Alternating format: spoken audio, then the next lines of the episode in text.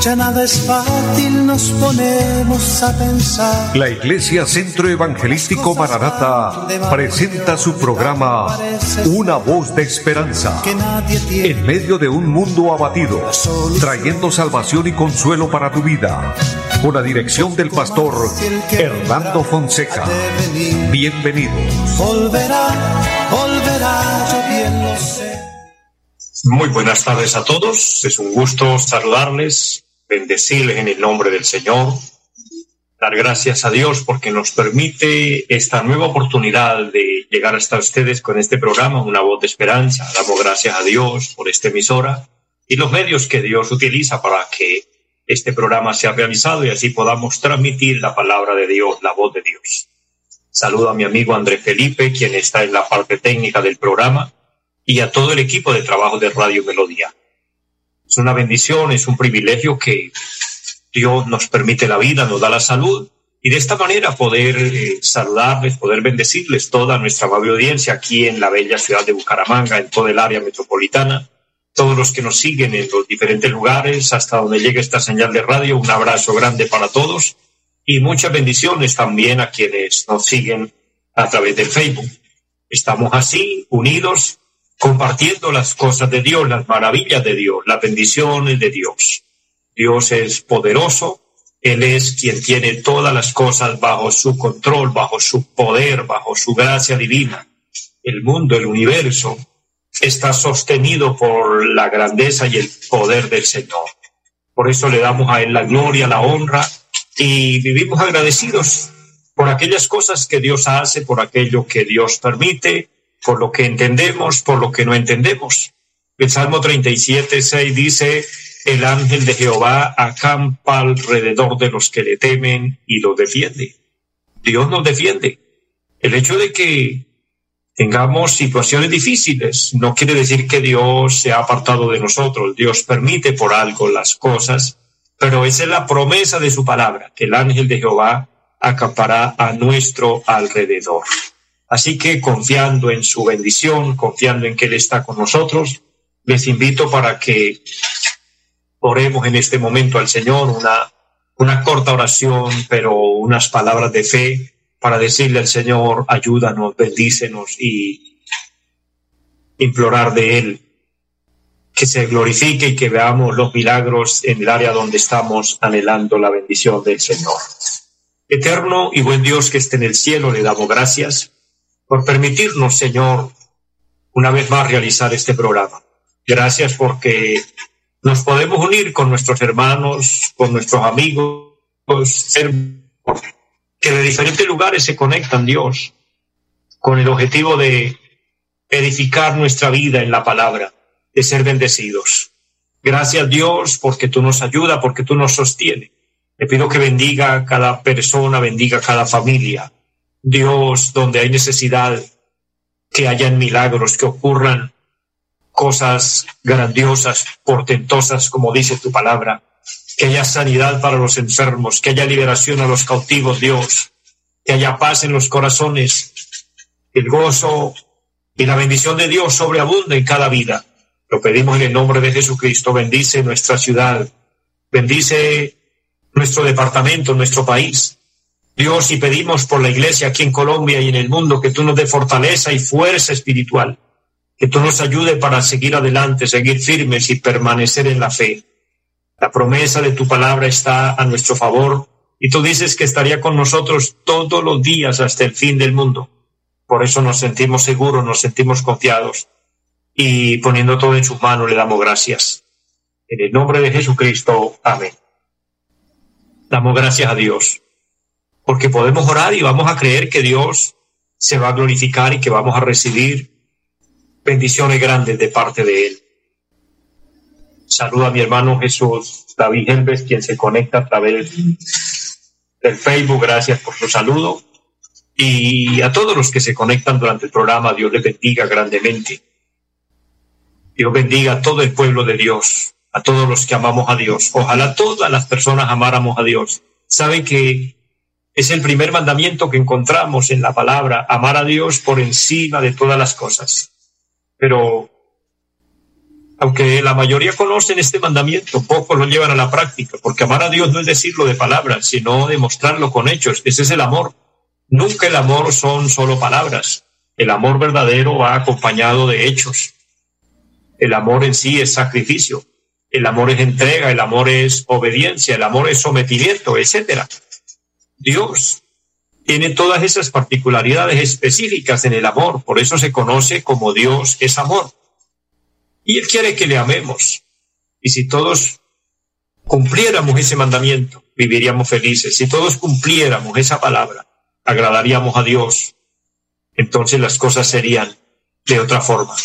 Pero bienaventurados y benditos los que podamos amar a Dios, los que podamos servirle, los que podamos obedecerle en el tiempo bueno como en el tiempo malo, en el tiempo de bendición como en el tiempo de crisis, en el tiempo de salud como en el tiempo de enfermedad, en todo tiempo, amar a Dios. El salmista David decía, bendeciré a Jehová en todo tiempo, su alabanza estará de continuo en mi boca. Allí nos muestra un corazón que ama, un corazón que agradece. Él dice que estaba dispuesto a bendecir al Señor en todo tiempo. Ojalá Dios nos ayude. Nosotros podamos también no solo decirlo, sino vivirlo y amar a Dios. Amando a Dios y anhelando reunirnos con Él, así nos lleva esto a recordar nuestro anuncio principal. Cristo está a las puertas. Cristo viene pronto por su iglesia. Él prometió volver. Y yo creo en esa promesa, creo en esa palabra y espero el momento cuando el Señor venga por su iglesia y anunciamos esta verdad. Es parte de nuestra predicación, es parte de la doctrina. Uno de los mensajes que hoy debemos tener muy en cuenta es que estamos al final de los tiempos, se, está cumpliendo, se está llegando a la meta, al final del tiempo de la gracia. Dios ha trabajado, se ha manifestado al hombre a través de dispensaciones y nosotros nos correspondió la dispensación de la gracia. No es la única, han habido varias. Hubo la dispensación de inocencia, de conciencia, de promesa, la dispensación de ley, el gobierno de Dios. Y estamos en la dispensación de la gracia y luego vendrá la dispensación milenial, el reino milenial. Y cada una de estas dispensaciones ha tenido su inicio y su terminación, su final. Nosotros estamos en la parte final de la dispensación de la gracia, el, se puede catalogar el mejor de los tiempos.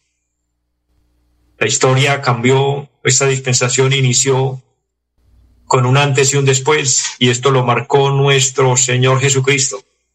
Y fue tan grande, tan poderoso eh, el propósito de Dios, la manifestación del Señor, que cambió la historia, partió la historia. Siempre se habla de antes de Cristo y después de Cristo.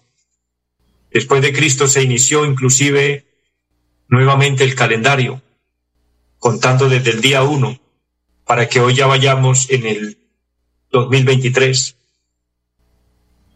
Esto nos dice mucho el amor de Dios. Y sabe, las dispensaciones regularmente han durado dos mil años. De manera que estamos pasando ya un tiempo más y eso precisamente anuncia el amor y la bondad de Dios. El apóstol San Pedro dice, mire, Dios no dejó detalles por ahí escapar. El apóstol Pedro dice en su segunda carta, capítulo 3, verso 9, el Señor no retarda su promesa, según algunos la tienen por tardanza, sino que es paciente para con nosotros, no queriendo que ninguno se pierda, sino que todos procedan al arrepentimiento. Dios le da oportunidad al ser humano, Dios le está dando oportunidad al hombre porque una de las promesas que estaban por cumplirse es que el Evangelio sería predicado a todo el mundo. Si el Señor hubiera venido en el 2010 o en el 2012, como algunos predijeron que vendría en el, bueno, han habido muchas fechas que los seres humanos han puesto, pero para el 2012, por decir que había una profecía, obviamente una profecía falsa, que decían que Jesús venía para esa fecha solo por mencionar alguna. Si hubiera venido para esa época, el Evangelio no se había predicado a todo el mundo. hoy, diez años después, once años después, exactamente, el Evangelio se está predicando con mayor rigor y está llegando a todos los rincones de la tierra, porque en estos últimos diez años es que ha avanzado como nunca la tecnología. En estos últimos diez años es que hemos visto el avance tan, tan rápido de todo, de, de, de todo lo que tiene que ver con, con sistemas, a tal punto que a muchos, aunque es vergonzoso decirlo, pero es la gran realidad, a muchos nos ha atropellado la tecnología. Hoy compramos teléfonos que en realidad no sabemos, no todas las personas, obviamente, respeto y admiro los que estudian, los que son profesionales en sistemas, Dios los bendiga y gracias por ellos que, que son los que nos enseñan. Pero a muchos nos, nos golpeó, nos atropelló porque ni siquiera sabemos para qué funciona el teléfono, qué más, qué más cosas trae, qué más aplicaciones podemos allí abrir. Un computador es, es, es inmensa la, la, ayuda y todos lo, los programas que trae, que a muchos nos queda grande. Yo reconozco, yo personalmente, sabré lo básico, pero, pero me falta mucho. Y esto a nivel general, toda la, la, generación más, más antigüita, los que venimos, que tenemos más añitos, la juventud de hoy están más avanzados en el tema y ellos están abordando este tema con más facilidad. Pero ¿qué quiero decir con esto? Que fue tan rápido el desarrollo de la ciencia, el avance que nos sorprendió, nos llegó, fue de una manera brutal. Pero asimismo, también la facilidad de llevar el Evangelio, porque entre todo, hoy la tecnología está haciendo, eh, está haciendo un trabajo grande. Primero se está dando cumplimiento a la palabra, porque esto es avance de la ciencia, avance del conocimiento del hombre. Pero asimismo, aunque ha servido para propagar también maldad y hacer tanto daño a la mente de las personas y consumir el tiempo y la mente y, y el corazón y tanto de las personas, pero también ha servido para llevar el Evangelio. Está predicando, se está predicando eh, por todas las plataformas que Dios hoy permite que abramos y se está llegando a muchos lugares y se está llevando el Evangelio donde demorábamos meses y años para ir a, eh, a llevar una predicación, a hacer una campaña. Hoy, todo el día, las 24 horas del día, están los mensajes volando por los aires, por decirlo de alguna manera, y entrando en cada teléfono, en cada dispositivo. Y cualquiera que abre su teléfono, que abre su computador, allí va a encontrar palabra de Dios, va a encontrar el mensaje de Cristo. ¿Qué significa? Que el Evangelio se está predicando en todo el mundo. Y eso nos habla de la pura gracia y la misericordia de Dios que estaba prometido en la palabra.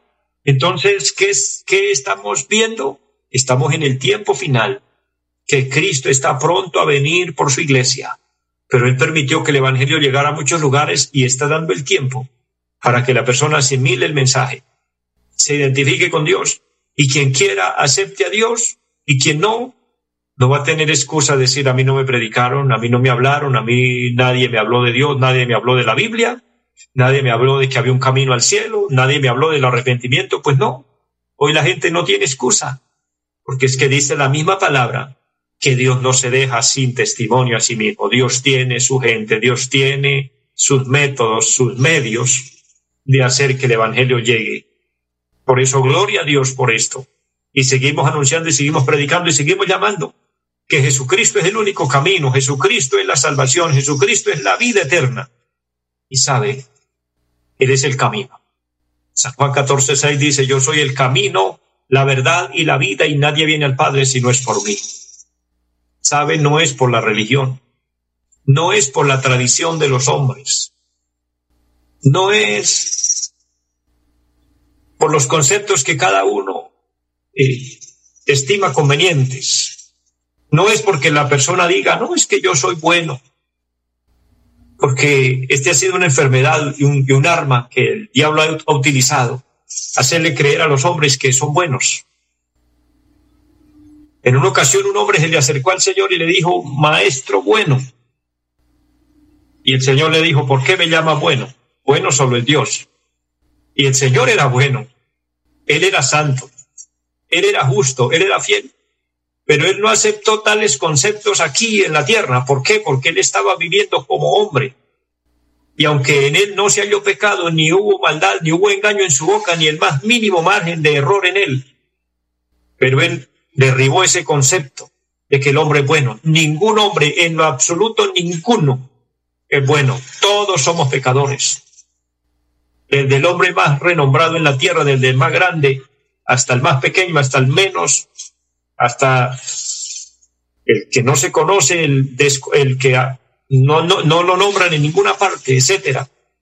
Todos somos pecadores, todos. El único hombre sin pecado es Jesucristo.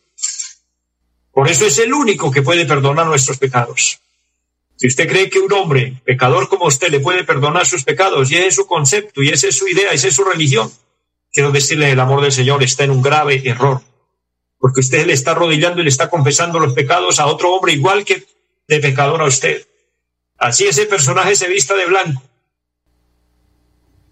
Puede ponerse un vestido blanco de la cabeza a los pies y, ponerse en un lugar para que los otros vayan a contarle los pecados. Mayor pecado se está cometiendo allí, porque esa no es la forma y esa es la manera de Dios. Ese hombre aunque vestido de blanco, le podría el Señor bien decir como le dijo a los fariseos allí en el capítulo 23 de San Mateo, fariseos hipócritas. Por fuera parecen ovejas, pero por dentro son lobos rapaces. Por dentro es podrición, por dentro están corrompidos, dañados. Ese es el corazón del hombre. Corazón del hombre por naturaleza tiene pecado. Es corrupto, es perverso, es mentiroso, es infiel, es traidor, etcétera. Solo Cristo. Solo Cristo es perfecto. Solo Cristo es santo. Solo Cristo es fiel. Como si fuera poco, solo Él fue quien murió y al tercer día resucitó. La religión, muchas ideologías del ser humano canonizan personas y le dan el nombre de santos a personas y los colocan como intermediarios entre Dios y los hombres. Eso se llama idolatría. La palabra dice que Dios no comparte su gloria con nadie. Él es único y exclusivo. Ninguno lo puede igualar a Él y ninguno puede hacer el papel de Dios. Ninguno puede aquí en la tierra hacer el papel de Salvador. Si el santo de su devoción es alguno que los hombres han puesto como como intermediario, estás en grave error, estás en graves problemas. Ese hombre era un pecador igual como usted, que necesitaba de arrepentimiento, que necesitaba de pedir misericordia, y si no lo hizo por la vía correcta, es un alma que está en la condenación. Esa es la gran realidad de la palabra. Pero si usted mira a Cristo y se guía por la palabra de Dios y ama a Dios, no según sus conceptos, no según sus raíces, no siguiendo costumbres paganas, sino siguiendo al Señor, entonces tienes la oportunidad y la opción de la vida eterna. El Señor dijo, yo soy la luz y el que me sigue no andará en tinieblas. Hay que mirar a Cristo, hay que seguir al Señor, hay que recibirlo a Él en el corazón y hay que vivir para Él allá en San Juan capítulo 1, es muy amplia la palabra cuando dice que a los suyos vino y los suyos no le recibieron. Los religiosos de la época, allá en Jerusalén, los fariseos, los doctores de la ley, esos que se vestían con vestiduras blancas hasta los pies y se creían los, los representantes de Dios en la tierra, porque así se catalogan. Los religiosos se catalogan así, se nombran así, que son disque los representantes de Dios en la tierra. Pero vino Cristo a predicarles el Evangelio y no lo recibieron, ni le decían impostor, y le decían mentiroso, y le decían engañador, porque él no era como ellos, él era diferente. Porque él no andaba escondiendo nada ni camuflando nada, él era transparente. Y porque él les decía la verdad en la cara, lo aborrecieron al punto de llevarlo a la cruz. Por eso es triste la palabra que encontramos. En San Juan 1.11 dice, a los suyos vino. Se suponía que los que tenían el conocimiento que los que tenían la ley y esperaban al Mesías lo recibieran. pues no lo recibieron, lo rechazaron.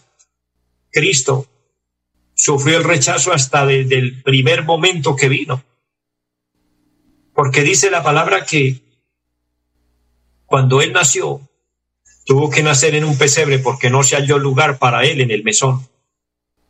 El mesón era un lugar donde iban las personas que necesitaban ayuda médica. Era como una especie de hospital comunal. Pero cuando él llegó allí, para ellos no hubo lugar, no les abrieron la puerta, les cerraron la puerta.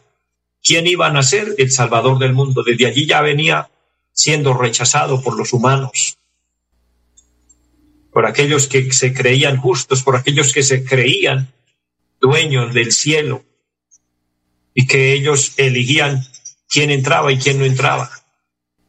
Tremendo lo que uno ve, lo que la palabra de Dios nos muestra. Pero luego Jesús nace, crece, comienza a anunciar el Evangelio y aquellos mismos que lo rechazaron en su nacimiento, lo rechazaron ahora en su ministerio, al punto de llevarlo a la cruz y dictar sentencia de muerte contra él, que muriera según ellos el malo, porque según eso ellos eran los buenos, pero murió el justo por los injustos. Y gloria a Dios por esto se estaba cumpliendo el plan de redención. Pero luego San Juan capítulo 1 versículo 12 dice, después de tan tremenda, tremenda palabra, tremenda tragedia donde dice que a los suyos vino y los suyos no le recibieron, el verso 12 dice, pero a todos los que le recibieron, a los que creen en su nombre, les dio potestad de ser hechos hijos de Dios. Esto no son engendrados de sangre, ni de voluntad de carne, ni de voluntad de varón, sino de Dios. De manera que no era por política, no era por descendencia de sangre, no era porque alguien le daba el título, sino simplemente por creer, sino simplemente por recibir a Cristo en el corazón. Por eso es que es tan sencillo. Bueno, para muchos es complicado, pero yo lo veo tan sencillo, tan fácil, alcanzar la salvación, porque es por fe. Y eso tumba ese concepto de que es por obras.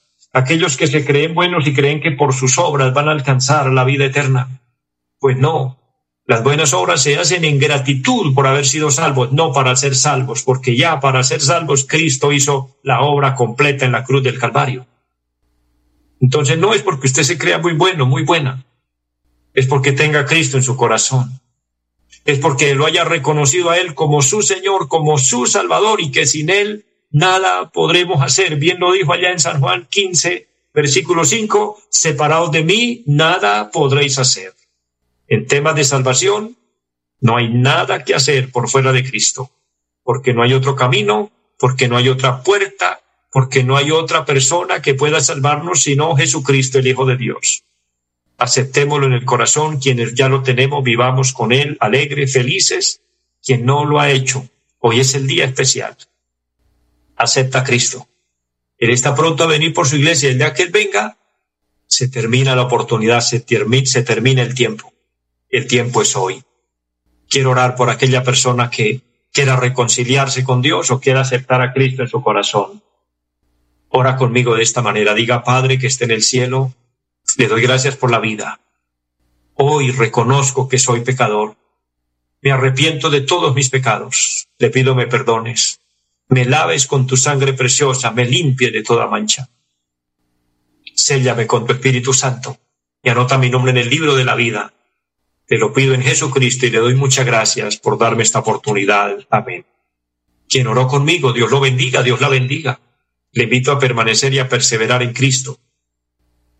Si tiene una Biblia, léala, escudriñala, dígale al Señor que lo inspire con su Santo Espíritu y estudia la Biblia, la palabra de Dios. Si no tiene, consigue una. Y aprenda de Dios y viva para Dios haciendo la voluntad de Dios y serás un hijo e hija de Dios, heredero del reino de los cielos. Que Dios les bendiga a todos, les amo en el Señor, deseo lo mejor para todos y una feliz tarde. Bendiciones. Los invitamos a nuestra reunión en los días martes 7 de la noche, culto de oración Jueves 7 de la noche, enseñanza bíblica. Domingos 9 y 30 de la mañana, culto para toda la familia. Y 5 de la tarde, culto evangelístico. Los esperamos en la carrera séptima, número 371, Barrio Amaral Cuesta. Llámenos al 318-767-9537. Volverá, volverá, volverá. En esta vida siempre habrá que batallar ya nada es fácil, nos ponemos a pensar. La Iglesia Centro Evangelístico Mararata presentó su programa Una voz de esperanza. Los esperamos en nuestra próxima emisión. Volverá, volverá, yo bien lo sé. Y mi alma ya se desespera